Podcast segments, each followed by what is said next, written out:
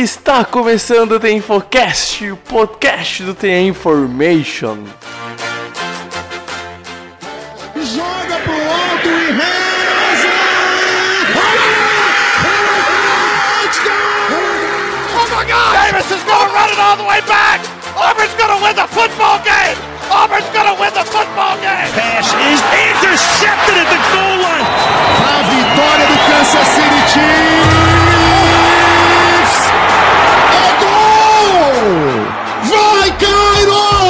Vai, Cairo!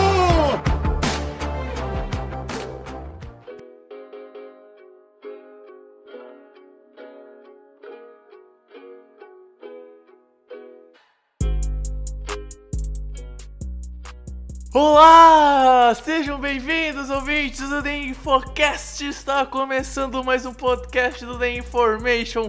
As férias acabaram, Pedro Matsunaga. Chega dessa enrolação de essa semana não tem podcast. Era pra ter voltado semana passada, mas a internet não quis colaborar. Mas retardamos uma semana, mas voltamos. É o que importa, Pedro Matsunaga. Que saudades que eu tinha de estar aqui gravando, comentando futebol americano contigo e de claro, ouvir tua voz, Japa. Tudo tranquilo, velho?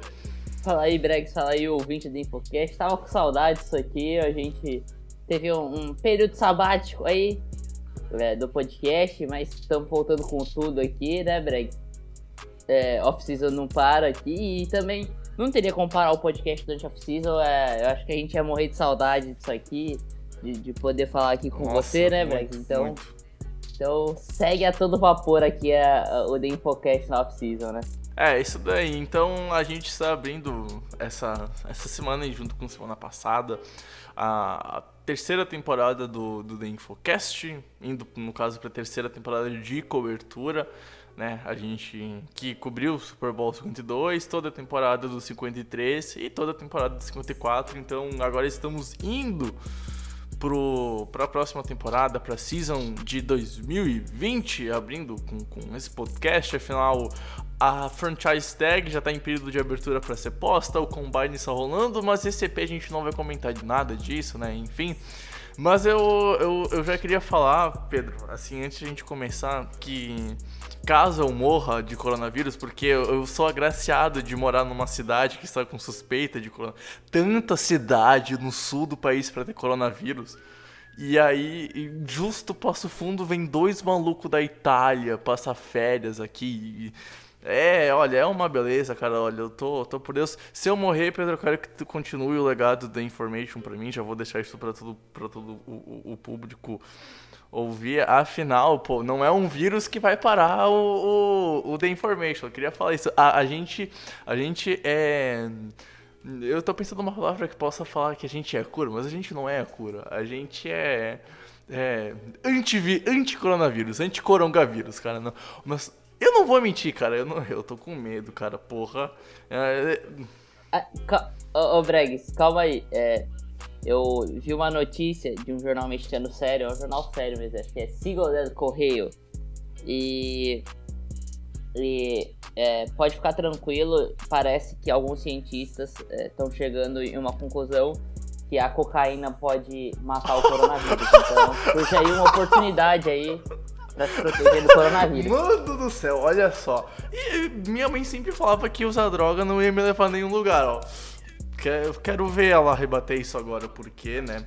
Mas eu não, eu não. Agora sendo bem sério, né? Porque é um assunto que tá meio. Que está sendo bem discutido no mundo. E a gente não é o podcast saúde, mas para esse começo de podcast, volta aos trabalhos, só pra dar uma quebrada no gelo. Até porque eu acho que o EP não vai bater mais que 50 minutos, na minha opinião. Vamos ver como é que vai ser. A gente sabe que o Pedro a gente senta aqui, começa a gravar e falar e falar e falar e fala. Durante a temporada regular a gente tá. Um EP de uma hora tinha uma hora e meia e a gente só ia falando, mas enfim. Cara, olha, é, tá meio preocupante. E o pior é que, tipo assim, velho, o coronavírus é um vírus que gosta mais do frio. E aí a gente tá em fevereiro e eu tô usando calça de moletom, casaco, às vezes moletom em fevereiro, acordando com 10 graus em Passo Fundo. Então eu penso assim, cara, é, é- a gente faz piada, mas ri e ri chorando por dentro. Eu só, eu só não quero morrer, cara, meu. O que, que vai ser de mim se eu. O que vai ser de mim se eu morrer? Meu, que, cara, o que, que vai ser? Sei lá, e, nossa, velho, eu não consigo imaginar eu morto longe de ti, Pedro, longe do site. Eu não consigo imaginar isso, cara. Não é uma visão legal. Relaxa, cara, é só. Cocaína tá aí. Quem usar. diria que os traficantes não iam virar, virar um- uns heróis da nação, né? Pô.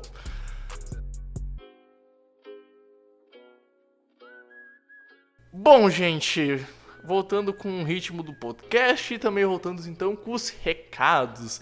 Lembrando que o nosso site é o theinformation.com.br.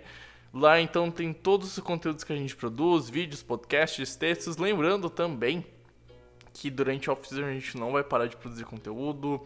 A gente tem série de textos sobre os free agencies, sobre a, a- a- o draft que vem aí.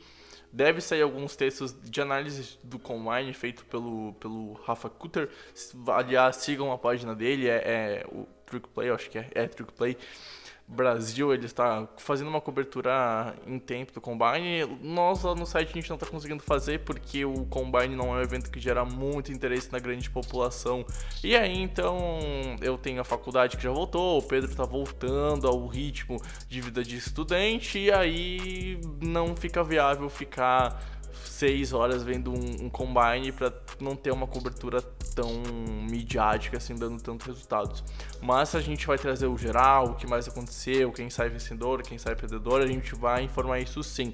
Lembrando também então as nossas redes sociais no Facebook e no Instagram a gente é o The Information NFL, no Twitter a Information NFL e no YouTube The Information NFL, Information NFL, até pesquisando como The Infocast você vai achar a gente lá. A gente não posta mais os EPs do Infocast lá, mas se procurar assim, você consegue achar a gente de boa. Também lembrando que a gente tem um plano de assinaturas do InfoClub. Assine e tenha conteúdos exclusivos, participe do grupo de WhatsApp do Information e com nós lá você vai debater possíveis pautas, o que você quer ser ver sendo tratado no site, enfim, muito conteúdo saindo. E claro, pedindo para você fazer o boca a boca, espalhar o projeto nosso por aí, o podcast por aí, compartilhar nos grupos de WhatsApp, que é importante e ajuda o Information a crescer e a continuar existindo.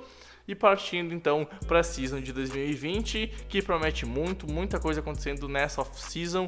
Mas antes da gente ir para off-season e comentar o que vai vir, é bom sempre começar olhando para trás e fazendo um geral. Então chega de enrolação e vamos pro podcast em si.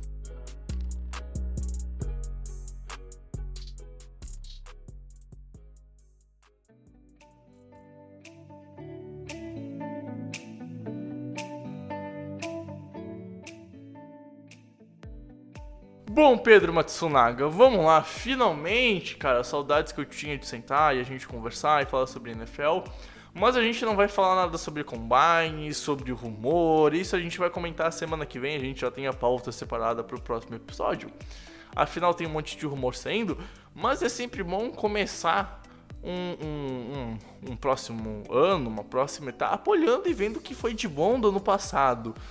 E aí, então, a gente separou três pontos que a gente chegou à conclusão que foi muito importante que a season de 2019 provou. Afinal, a gente teve equipes que foram muito bem correndo com a bola, equipes que tinham um elenco que funcionava tão bem e não tinha, não tinha priorizado grandes nomes, nomes de peso e alguns outros adendos que a gente vai fazer ao longo do episódio. Então, por que não sentar e discutir um pouco isso, né, Pedro? Afinal, eu acho que 2019 foi um ano que prova muitas coisas pro futebol americano, ainda mais um futebol americano meio raiz, né?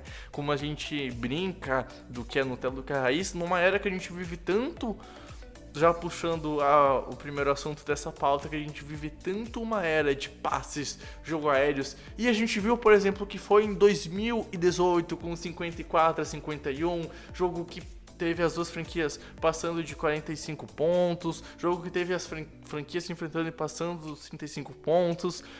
A gente viu em 2019, principalmente nos playoffs, cara, que o jogo terrestre ainda importa e um futebol americano meio raiz saiu bem vitorioso, né, velho? lados da moeda, né? É, a importância do jogo terrestre, mas que não exclui que é, a questão do jogo aéreo, a gente viu isso no Super Bowl, com o Patrick Mahomes é, ganhando o Super Bowl, né? Mas, assim, é o que a gente viu como uma tendência durante a temporada regular até, e, e ficou mais escancarado nos playoffs, isso é o jogo terrestre demonstrando sua importância uhum. o tempo inteiro. Eu acho que, assim, é, eu, eu, eu, acho que, assim, é, por uma regra ser uma regra, né, falam isso, ela precisa ter uma exceção, senão alguma coisa, ela não é uma regra, alguma coisa está errada. E a exceção dessa regra é o Patrick Mahomes o Kansas City Chiefs. De resto, se a gente olhar, a gente vai ver que os times que tiveram maior sucesso foram os times que conseguiram utilizar bem seu jogo terrestre. Aí, como exemplo, a gente vai usar o, o, o Tennessee Titans, que foi tão bem, o San Francisco 49ers pela, pela NFC, né? Que acho que são os dois principais, é, os dois principais é, exemplos disso. E, e aí a gente volta e olha para a temporada regular, a gente vê, né? Que, por exemplo, San Francisco 49ers e Tennessee Titans foram é, o uhum. segundo, respectivamente, né? Foram o terceiro e o segundo melhor jogo corrido da, da NFL. Então, e chegaram, os dois chegaram na final de divisão, os dois perderam pro mesmo Kansas City Chiefs. Então, é, você vê é, o quão importante foi o jogo terrestre, a gente vê que o melhor time da NFL na temporada regular, né, nessa última temporada, foi o Baltimore Ravens, que foi disparado o melhor jogo terrestre da liga, né, teve quase mil jardas a mais que o segundo colocado, mil jardas terrestres a mais que o segundo colocado. Então a, a gente consegue olhar para tudo isso e, e, ver que assim é, o jogo terrestre em 2020, né, 2019, 2020 mostrou uma tendência que a gente viu no campeão, no campeão da, da outra temporada, né, que foi o New England Patriots, que teve um jogo terrestre muito forte, principalmente nos playoffs. É, então essa tendência vem mostrando um caminho e vamos ver como que isso vai dar para a temporada 2020, mas vem mostrando que assim é, numa era dos jogos do, do, jogo aéreo muito forte, o jogo terrestre vem ganhando uma importância cada vez maior e, e, e para descarregar o peso das, das costas do quarterbacks e vamos, vamos ver, né, como que vai se dar essa tendência, né, Brad? É, cara, a gente percebeu ao longo da última temporada, é, como tu mesmo destacou, a importância do terrestre muito com, com o Baltimore e nem vamos falar do Lamar porque é chovendo molhado, MVP, correu pra caramba, eh, bateu o recorde do, do Michael Vick, ou seja, uh, o jogo terrestre hoje em dia é muito importante. E, e ainda mais com um time montado defensivamente, e são coisas que às vezes, por mais que o teu ataque seja muito explosivo. E hoje em dia eu acho que quem vem, vem da NFL e entrou nos últimos dois, três anos, ou até mesmo na última temporada, dá a impressão que o jogo aéreo seja muito mais importante, mas pelo menos particularmente eu acho que um time que corre melhor com a bola, que tem uma, uma, trin, uma trincheira muito boa, e não que eu, por exemplo, eu não queira Patrick Mahomes no meu time, mas até mesmo no Madden, muitas vezes eu procuro ter um QB de bom para ótimo ou de regular para bom com um time que corre bem com a bola, com uma defesa bem montada. E a, e a gente quase viu, por exemplo, o Tennessee Titans indo pro Super Bowl. E aí vai ter gente que vai falar que o, que o, o San Francisco 49ers é um time assim, que não tem um QB espetacular, tem um QB bom, ou um QB regular. E talvez até seja isso. Acho que assim, pegar um, um intervalo da season do Garoppolo é muito pouco para dizer o que ele é. Foi a primeira vez que ele foi titular na semana 1 e foi o titular na última semana. Ele não fez um bom, um, um bom final de Super Bowl, apesar de ter feito o segundo e o terceiro quartos muito bons. A verdade é que vai demorar mais um pouquinho para saber se o Garoppolo é um QB que assim, é realmente o futuro ou se daqui dois, três anos os 49ers já vão pensar num, num outro nome para ser o, o QB1. Mas tu vê ao longo da temporada, Pedro, eu vou pegar recortes do Tennessee Titans do meio para o final da temporada, com o Derrick Henry correndo praticamente mil jardas da semana 8 até a semana 17, tendo praticamente todos os jogos para mais de 100 jardas, ele teve 12 jogos para mais de 120 é, jardas. Ele, na pós-temporada, destruiu em dois jogos, passou das 300 jardas. E o nosso querido Ryan Tannehill, em dois jogos de pós-temporada, no wildcard no divisional, não passou para mais de 200 jardas. Então, eu acho que isso mostra muito número. E dentro da pós-temporada, cara, eu acho que é um número que espanta bastante. E, e, e mostra a importância que tu tem de correr com a bola. Esse é um futebol americano muito físico em janeiro, com frio, com, com vento, com chuva, com neve de vez em quando, quer correr com a bola. A, até o Super Bowl no, no recorte de wildcard, no recorte divisional e de final de conferência, a gente teve metade dos jogos com as franquias que ganharam correndo muito bem com a bola. O, o Titans sobre os Patriots correu mais do que passou e correu muito melhor do que passou. Por mais que os Patriots tenham tido uma partida horrível na parte ofensiva e muito por conta também do trabalho defensivo do Tennessee que foi muito bom naquela partida, mas correu muito bem com a bola e e, e às vezes conseguiu controlar o relógio, por mais que o ataque tenha marcado só 14 pontos e a defesa selou a vitória com uma pick six. A gente teve os Vikings vencendo os Saints e um, com um jogo terrestre muito potente no primeiro tempo, anotando dois TDs, o, o Cook destruindo a, a a franquia do Saints em casa e o Drew Brees não conseguindo fazer nada durante três quartos da partida e os Vikings tendo uma partida excelente tanto do lado defensivo quanto no lado ofensivo, mas correndo muito bem com a bola.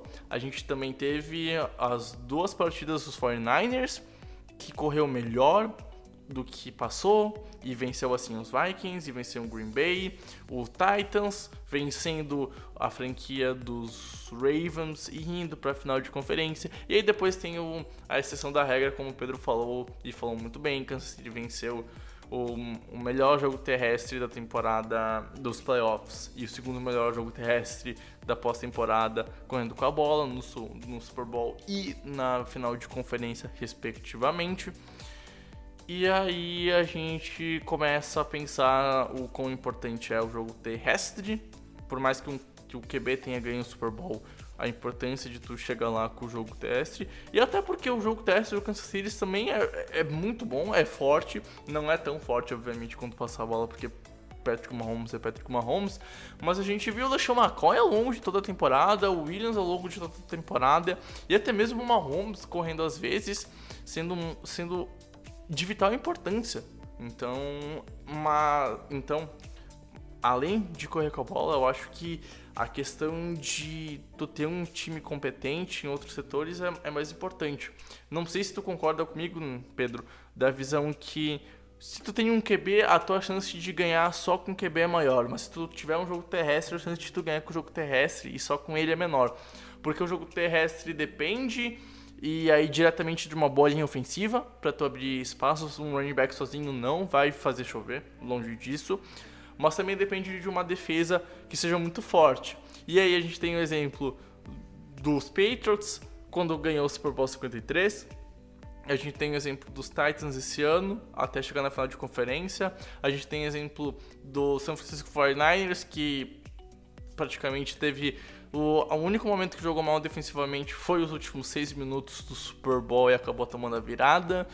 Mas dá pra ver que tem uma constante entre o que tu precisa ganhar, o que tu precisa ter para ganhar com o jogo terrestre e o que tu precisa ter para ganhar com, com o QB, velho.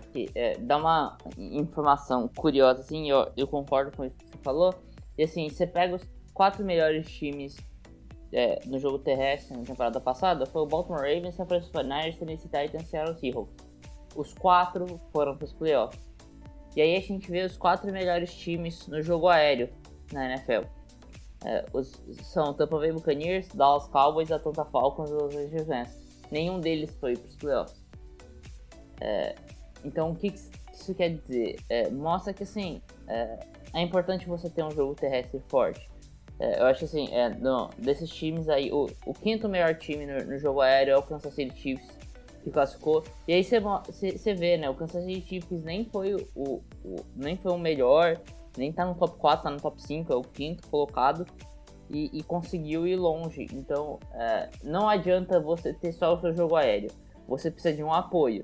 E aí esse apoio se mostrou na, na, na, na NFL no, no, jogo, no jogo terrestre, né?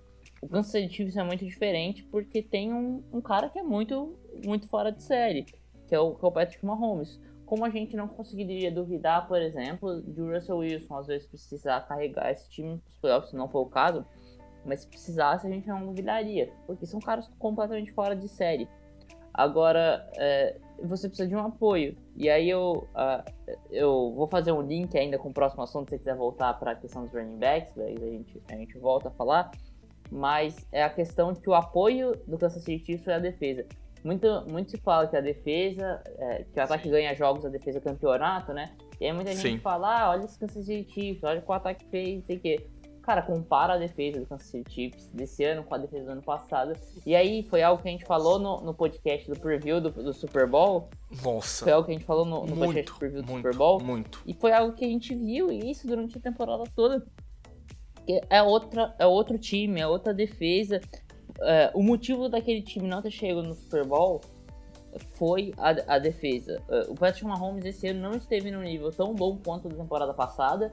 E mesmo assim foi pro Super Bowl. Ganhou o Super Bowl, ganhou, levou o anel. Por quê? Porque ele teve uma defesa razoável. Teve uma defesa muito decente. Foi uma boa defesa, eu, di- eu digo ainda, do, do Kansas City. Era uma defesa boa. E teve uma defesa péssima ano passado. E aí, por isso, isso se dá diferença. Então, cara, sim, a defesa ajudou a ganhar o campeonato. Foi o principal fator? Lógico que não. O principal foi o Patrick Mahomes, a gente sabe disso. Mas, cara, a defesa tava ali quando precisou, né?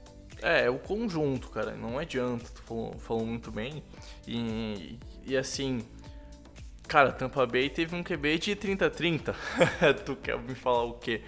Se o James Wilson pudesse um pouquinho mais a bola, Tampa Bay talvez teria o quê? Duas vitórias a mais. E sabe o que mudaria pro final da temporada? Nada.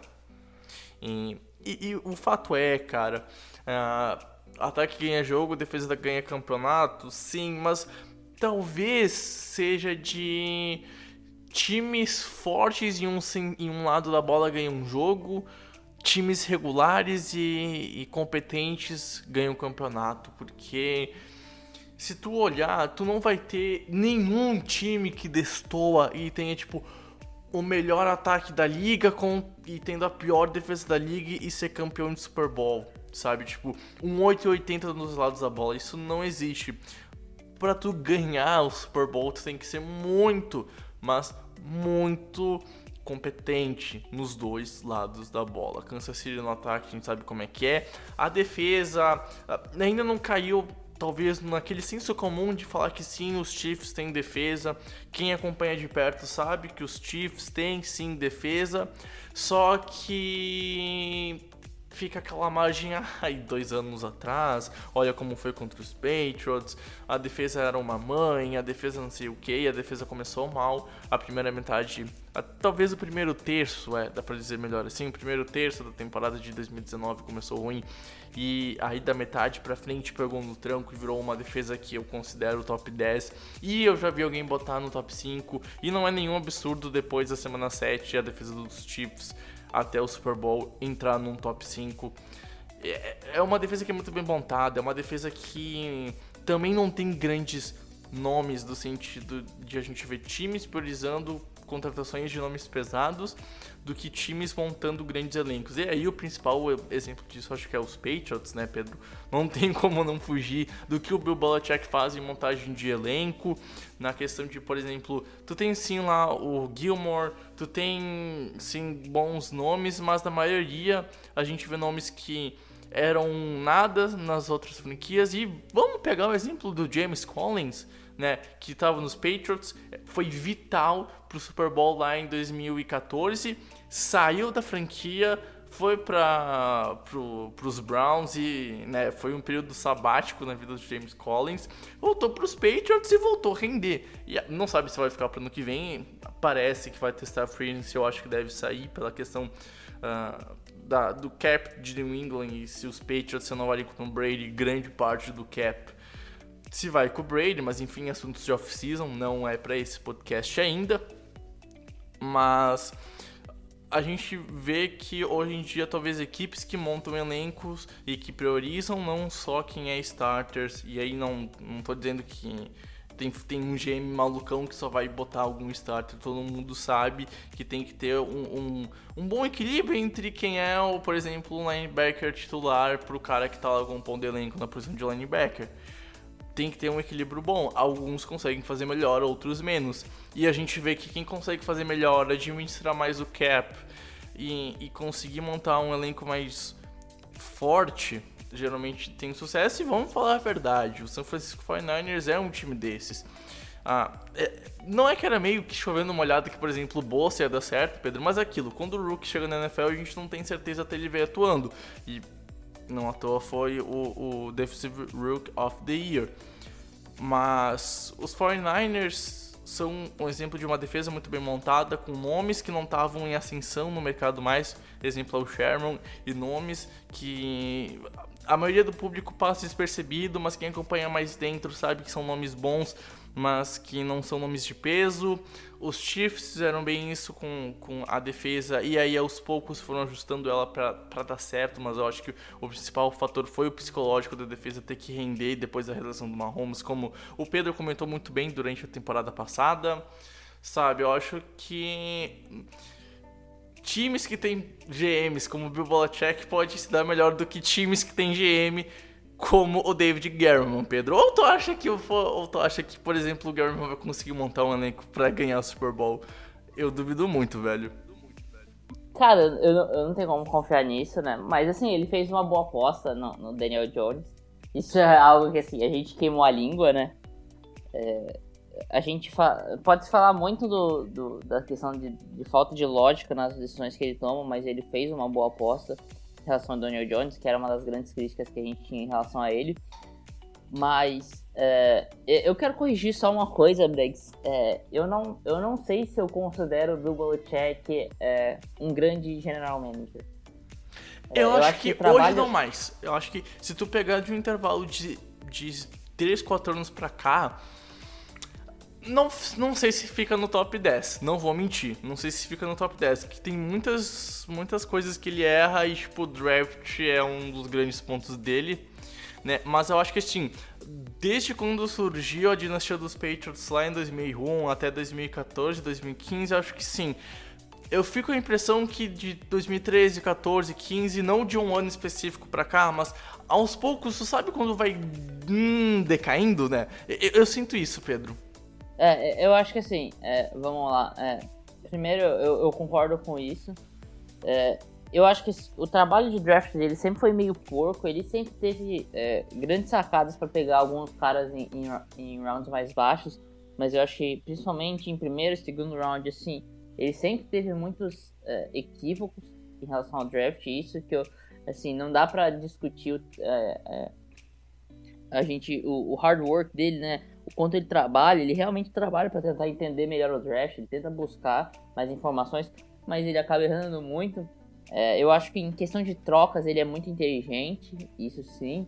E, e contratações da Free Agency, ele consegue fazer contratações boas, às vezes algumas não tão boas. Mas, por exemplo, o Gilmore, é, quando ele foi contratado, ele recebeu o maior salário para um cornerback. E hoje a gente acha que foi um, um contrato, foi uma barganha, porque ele é o melhor, disparado, uhum. melhor cornerback da liga no momento, assim, a gente não vê ninguém nem tão próximo dele. Mas é, eu acho que, assim, ele, ele, como head coach, ele corrige alguns problemas que ele tem como general manager, basicamente. Mas... Sim. É, pode, pode falar, Brett, pode falar.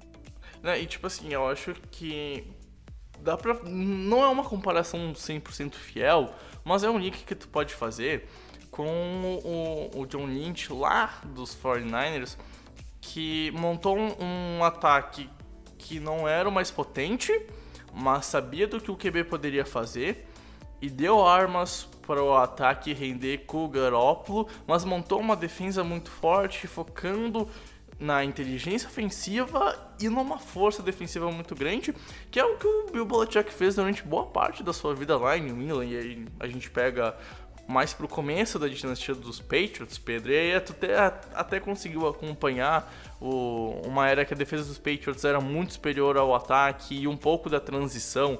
E eu acho que a, a, o grande momento de transição de dizer que o ataque de New England começaria a ser o foco com o Brady lá para 2006, 2007, 2007 aquela temporada devastadora, nos dois lados do 16-0 e no lado do 18-1, infelizmente pro torcedor dos Patriots, mas é algo que tipo assim, que nos três primeiros Super Bowls era muito claro, que é, claro, que era um, uma defesa extremamente dominante, um ataque que tinha o seu QB, sabia do que o seu QB era capaz, que poderia ser bom e poderia decidir em momentos importantes. E aí eu acho que, obviamente, não vamos comparar o que o Brady faz em Super Bowl. E aí eu quero falar, tipo, do Super Bowl 36, quando ele ganhou o primeiro anel que o Garoppolo fez aqui, porque os dois chegam numa posição de o que, que eles podem fazer em Super Bowl. O Brady decidiu um anel e o Garoppolo a gente sabe o que, que fez no quarto período. Mas o ponto é que esses times foram montados, eu acho que de forma diferente, Pedro. Da que... Diferente, enfim, de forma parecida. Claro, com suas nuances, mas de forma de focar no seu ataque com o QB que tinha, sabendo do que ele podia fazer e focar muito na defesa. Pelo menos eu tenho essa impressão. E é algo que eu acho que, tipo, que dá mais certo do que, por exemplo, tu se matar por ter um QB e fazer tudo por ter um QB. Claro, hoje em dia se tu não tem um QB, tu não é nada na NFL. Mas se tu tiver um QB bom, um QB regular que não estraga o teu jogo, que seja aquele cara que dê mais chances de vitória do que de derrota, e tu montar um elenco ao redor dele e montar uma defesa muito forte, exemplo como o Tennessee, como o, os Niners, e aí não só desse ano, um conjunto dos últimos dois, três anos dos 49ers até chegar nesse time que foi o Super Bowl, eu acho que mostra isso, sabe, cara? Mostra a questão de, às vezes, ter nomes extremamente pesados e que fazem alguma coisa, não significa que vai trazer título, até porque se tu paga muito de um lado, para outro vai faltar. E aí se a tua gangorra ficar mais elevada para um lado e mais des, mais pro chão do outro, começa a complicar pensando no Super Bowl. Pelo menos eu tenho essa visão. Sim, eu acho que sim. É, voltando ainda para a questão né, de montagem de elenco e, e sobre defesa, né, Breg?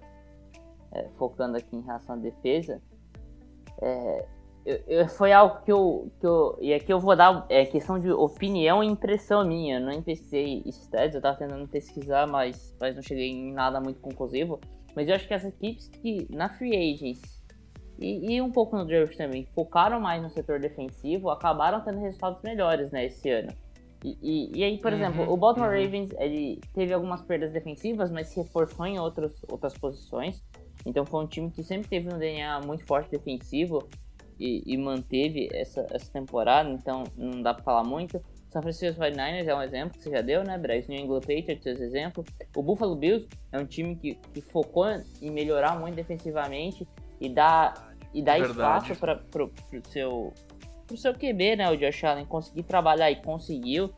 É, eu vejo, por exemplo, o Green Bay Packers, que é um time que sempre foi muito criticado nas, nas últimas temporadas por não montar defesas, o Aaron Rodgers ter que carregar esse time das costas e não conseguir levar em muito lugar porque a defesa era muito ruim. Esse ano, é, não, não diria que foi ao contrário, mas a defesa resolveu muitos jogos para Aaron Rodgers também. Então entra nessa conta. E aí a gente pode ver vários times que aconteceu que fizeram isso. O, o New Orleans Saints é um time que vem trabalhando a defesa muito, de forma muito consistente nos últimos anos, né? Não se fala tanto disso. Se vê um ataque muito forte com o Michael Thomas, com o, Alvin Kamara, o Drew Brees, uma OL muito forte, mas eles vêm trabalhando defesa de forma consistente. Então é, é algo para se destacar. Kansas City Chiefs, que a gente já destacou. É, o Tennessee Titans não foi uma defesa tão boa durante a temporada regular, mas teve um trabalho defensivo muito forte feito essa temporada. É, e, e, e, essa aposta no Mike Weber de, de, de um, uma aposta de um trabalho duradouro né, com o Mike Weber, que é um cara de mentalidade defensiva, então você vê é, esses detalhes, né? E aí a gente vê times que, que perderam nomes da defesa e que meio que negligenciaram a defesa. Aí o maior exemplo para mim nessa temporada dos times que tiveram algum sucesso foi o, o Houston Texans. E a gente viu que uma defesa fraca pode custar, né? É, o, Houston Texans abriu. Foi quanto? Foi 24 a 0 que abriu, Brad? Isso, abriu 24 a 0 Aí e depois morreu, tomou uma né? paulada porque a defesa não tinha condições de segurar. Apesar de ser uma boa defesa, teve, teve a volta do J.J. Watt pra essa, pra essa defesa, mas negligenciaram a defesa. E, e aí acaba acontecendo é, isso. E, e tipo assim, Vamos falar a verdade, né? A defesa dos Texans é aquele caso que se perde o J.J. Watt, é uma defesa que perde a pressão. E aí, quando tu perde a pressão, tu não consegue chegar no backfield adversário. É, hum, Acontece que a defesa morre, né? Hoje em dia na NFL, assim, muito se passa pela importância de ter um bom pass rush. E a defesa dos Texans, cara, eu acho que é muito mal montada e, e, e, a gente vê nem só no lado defensivo, vamos falar a verdade, o, o, o menino Watson, cara, zero proteção para ele, zero proteção para ele. Vamos ver se esse ano vai mudar. Eu duvido muito que os caras vão investir em OL, assim, ó, duvido pra caramba. Mas é algo que a gente nota e que não vai pra frente, sabe? Então, um, uma má montagem de elenco, e, e, não só no elenco geral, em, de, em, uma determinada área, pode te matar. E aí a gente tem os Texans, e já pegando o link para a próxima, pro terceiro ponto desse podcast e o último, Pedro, os Patriots com, por exemplo, o elenco de Tyrants, que perdeu o Gronkowski, Bill Belichick pensou que ia pegar qualquer um e fazer render, a gente viu o que viu. Os Patriots não tiveram tight durante toda a temporada, a verdade é essa. E. Hum. Ficou aquela sensação de poderia ter feito algo a mais se tivesse priorizado um pouco o lado ofensivo da bola. Contou com muitas lesões, e principalmente pro ponto de vista terrestre, mas a verdade é que muitas vezes o Gronkowski salvava o Brady em jogos, com rotas pelo meio, um cara que era muito explosivo para a posição, além de saber bloquear muito bem. E olha o que ele fez no Super Bowl 53. Ele foi o único cara da liga que conseguiu parar o Aaron Donald bloqueando. Então, isso diz muito sobre o que o Gronkowski conseguia fazer. Mas a questão é que, independentemente, cara, os Patriots não tiveram tight para bloquear, os Patriots não tiveram tight para receber a bola e partiu de uma má montagem do elenco. E se a gente já citou que os running backs tiveram sua importância crescendo na última temporada, eu acho que os Tyrants, não só por causa do exemplo dos Patriots, começar, começam a voltar a ter uma maior importância, porque a gente via nos últimos anos, e, e não sei se isso vai mudar para a visão da liga em geral, running back ainda é a posição que é muito fácil de substituir, e é mais fácil tu conseguir trocar um cara, mas por exemplo, tu não vai achar um Derrick Henry toda a vida. Tipo, tu não vai buscar na free agency Derrick Henry por ano. Assim como tu não busca um bom talento na free por ano. Então quando aparece um, tem que segurar ele, tem que. Sabe, tem que fazer de tudo para segurar. Mas eu acho que assim, a, a gente. Pelo menos eu acho que tem que voltar a ter uma valorização melhor dos talentos também, Pedro. Porque a gente viu com o Kiro, com o ano, o Ertz, cara, carregando os Eagles no final de temporada com o Wentz, assim como foi o, Golder, o Dallas Golder, talento número 2 dos Eagles, que acabou virando o número 1 um porque o Ertz machucou no final da temporada no Eagles que todo mundo machucava. Mas sabe, esse ano eu acho que o futebol americano de trincheiras volta a ser muito valorizado no jogo terrestre uma OL que sabe bloquear bem pro jogo terrestre e por conta disso o jogo terrestre volta a ser valorizado mais, aí volta no primeiro ponto que a gente já discutiu. Mas Tyrande bloqueando, e aí de vez em quando, sabe, aquela bolinha no meio, no play action, cara livre, first down, em terceira descida, curta, um play action, essas situações assim. É, eu vejo que os Tyrands saem mais valorizados do que quando entraram pra temporada de 2019, cara. É, eu concordo. Eu acho que, que existe essa valorização dos Tyrants. É. Você citou a importância né, de, de bloquear, mas eu acho que é, é lógico que é, é a, a, gente sabe que o Tyrant ele tem essa, esses dois trabalhos, né, entre aspas, ele tem que bloquear e receber bem, idealmente. É, e assim, a gente vê o George Kittle fazendo isso, a gente vê o Dallas Goddard, como você citou, né, Briggs? O Zach Ertz, de Philadelphia também faz muito bem isso. Eu acho que um, um, cara que saiu muito valorizado essa temporada e que foi, fez um trabalho fantástico foi o Mark Andrews, é, tanto bloqueando quanto recebendo. Foi um cara que foi o, o, o líder entre os Tyrants em recepções para TD. É, então, quando precisou, ele estava lá. Foi o Lamar Jackson. Então, o Mark Andrews foi um cara de muita segurança pro, o Lamar Jackson, além de bloquear muito bem para o melhor jogo corrido da NFL, né? E, e tem diversos nomes. E aí a gente pode olhar os free agents, né? Que, que cara, que um ou outro vão ganhar um, um contrato um pouco mais gordo, né? E, e, aí a gente vai ver como isso vai se dar. É, o Greg Olsen foi o primeiro que fechou, né? Cara, 7 milhões para um jogador de, é, para um contrato de um ano é um contrato seguro pro time, né? Mas assim, Uhum. você pagar 7 milhões para um, um jogador de. de é, é, para um recebedor, né? Que, que o Tyrant nada mais é que recebedor também. Então, de 35 anos, eu acho que é um contrato muito, muito valioso até pro jogador. Um jogador que consegue, que acaba sendo dispensado pela franquia e consegue assinar um contrato de 7 milhões é, é, é bem valioso. E vamos ver como que vai se dar isso. Eu acho que sim, fora ele tem alguns jogadores que, que acho que saem valorizados. A gente viu o Eric Ebron, que talvez consiga algum valor no contrato dele. É, o, o Vance McDonald saindo de Pittsburgh, vamos ver o que, acontece. Acho que o, o Tyler Eifert de Cincinnati, ele tem problema com lesões, então eu acho que essa é a principal preocupação.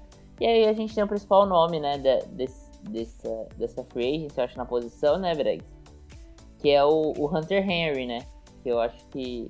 É, vamos ver o que vai acontecer. Não sei se ele tem muito desejo de ficar em Los Angeles, no- nos Chargers, porque agora ele tá sem QB, né? Vamos ver se os Chargers É. assinam com QB também. E, e é um cara que tem mercado, com certeza. Hunter Harry é um jogador muito bom. É, é um Tyrande que no esquema certo tem tudo pra, pra entrar. E, e, assim, isso é eu falando como opinião. Eu acho que ele tem tudo pra entrar naquele. Na, na, naquela prateleira que hoje tá o George Kittle, o Travis Kelsey, talvez o Darren Waller no, do, dos Raiders, foi uma grande surpresa, né? É, que, Uhum. que ele entrou nessa prateleirinha essa temporada. Então acho que o Hunter Henry num esquema bom pode ser esse cara. E, e para fechar, acho que o Austin Hooper, né, que tem que saiu alguns alguns é, algumas rumores sobre ele. São, acho que os dois principais nomes são o Austin Hooper e o, e o Hunter Henry, são jogadores que estão saindo do seu contrato de calor agora, é, vão, vão ganhar seu primeiro contrato de, de algum valor, então é, vamos ver quanto que eles vão ganhar. E eu, assim, é, eu se eu sou o New England Patriots, por exemplo, preciso de um, de um desses caras. É, eu acho que eu, eu preferia pagar no Hunter Henry, é, até por, por não ver rumores em relação ao Hunter Henry. Eu acho que dá pra pagar um contrato parecido pro Hunter Henry e pro Austin Hooper. E aí eu acho que o Hunter Henry é um jogador mais, mais capacitado, apesar do Austin Hooper ter números melhores na temporada passada, por exemplo. Mas, mas é isso. E, e eu acho que sim, o New England Patriots é um time que precisa desse cara. É, eu não sei quem que vai contratar o Philip Rivers, mas quem contratar ele precisa desse cara, entendeu? Então eu acho que alguns times podem se, se valorizar muito com, com isso. E aí um time que, por exemplo, na temporada passada conseguiu é, se valorizar bem no ataque e, e dar mais oportunidades pro seu QB, que é um pouco mais velho, é, tendo um cara desses, é o New Orleans Saints, né? Que contratou o Jared Cook, que é um cara de- destruiu. dessa, dessa, dessa prateleira de cima. E, cara, quando precisou, o Drew Brees foi 0800 Jared Cook. No jogo contra os 49ers, por exemplo, o Jared Cook foi absurdamente e e lesionou no meio do jogo e teve números fantásticos para um jogo inteiro. Então a gente não sabe o que aconteceria se ele continuasse no jogo. E, e é isso, entendeu? Acho que assim, os Patriots precisam ir atrás desse Tyrande. Eu acho que é a principal equipe que a gente olha e fala, precisa de um Tyrande é os Patriots.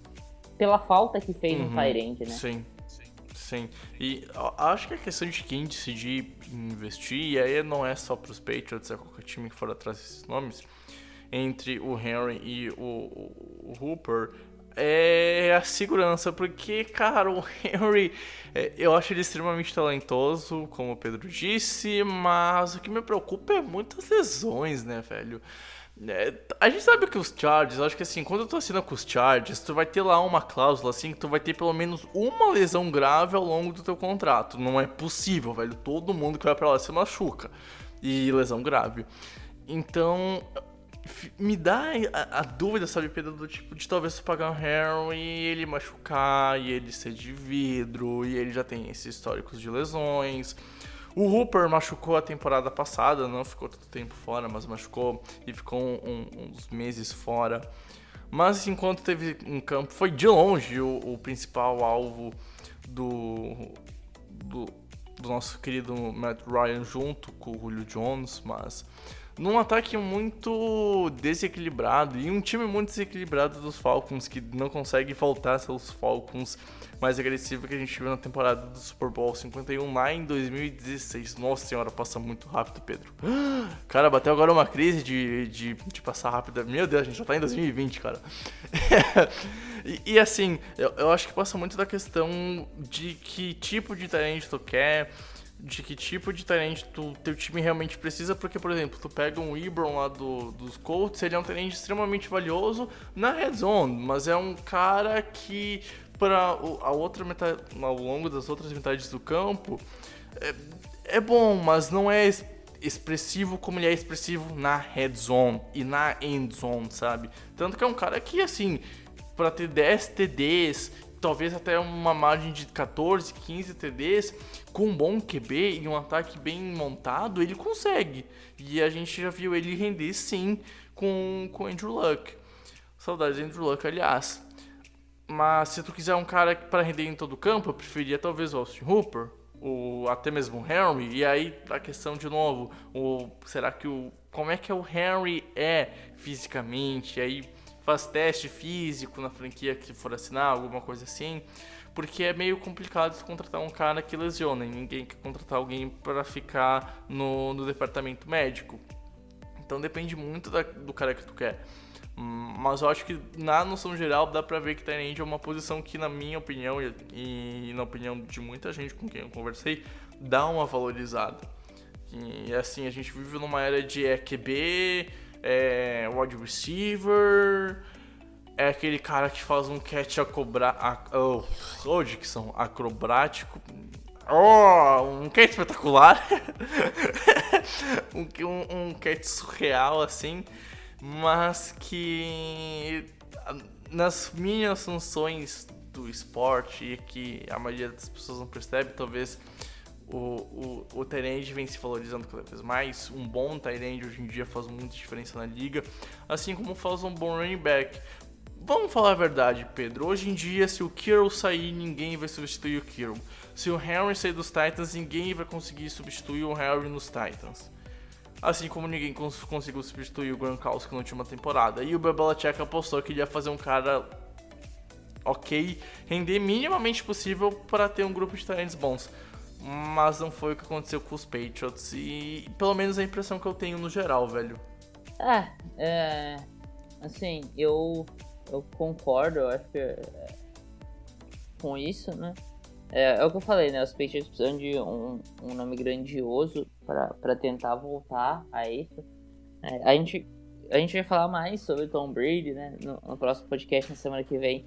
Mas eu acho que isso vai ser um fator importante para Tom Brady. Eu acho que ele vai cobrar da diretoria antes que assine com ele que se comprometam a, a assinar com algum Tyrant, com alguém, com algum cara de nome, né, para essa posição para os Patriots, porque precisa, não, dá mais para simplesmente fechar o olho, tentar fechar o olho para isso e fingir que nada tá acontecendo. O Tom Brady sabe que a carreira dele tá se encerrando, cada, cada dia que passa ele tem menos tempo para jogar e, cara, a gente sabe competitividade do Tom Brady, ele quer um time competitivo e para isso ele precisa de um tight end, ele precisa que o jogo corrido dos Patriots volte a melhorar.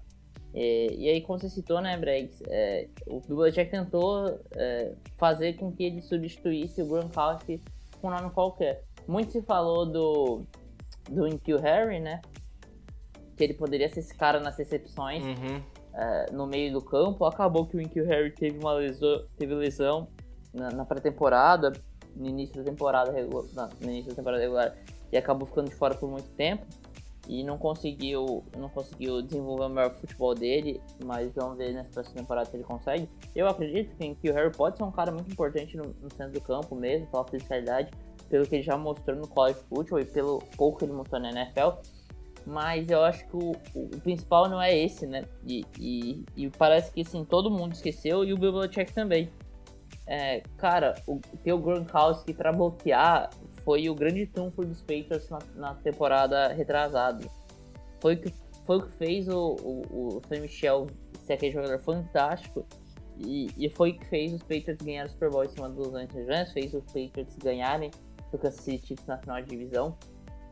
Que assim, se você tem um bom Tyrande bloqueando que não agarra passes, é, ele vai te ajudar no jogo terrestre, mas ele vai funcionar como um, é, um sétimo jogador da OL, é, um, um, sexto jogador da OL. Mas se você tem um Tyrant como o Calce, como o George Hill, que são caras que recebem muito bem a bola, são uma ameaça muito forte no jogo aéreo e bloqueiam bem, você causa aquele é, a, aquele um segundo de, de hesitação da defesa. E a diferença de uma corrida para 30 uhum. jardas para uma corrida que é parada na linha de scrimmage, que é parada com duas jardas. E, e foi isso, muito, cara. Muito é, os verdade, Patriots tinham um dos melhores jogos terrestres da temporada passada para um time que, cara, foi muito mal correndo com a bola nessa temporada. Então, é, eu acho que é isso. Eu acho que assim, é, é, tá na hora de você tentar olhar para esses erros do passado, né? Principalmente dessa última temporada, e tentar corrigir e tentar acertar essas questões, né?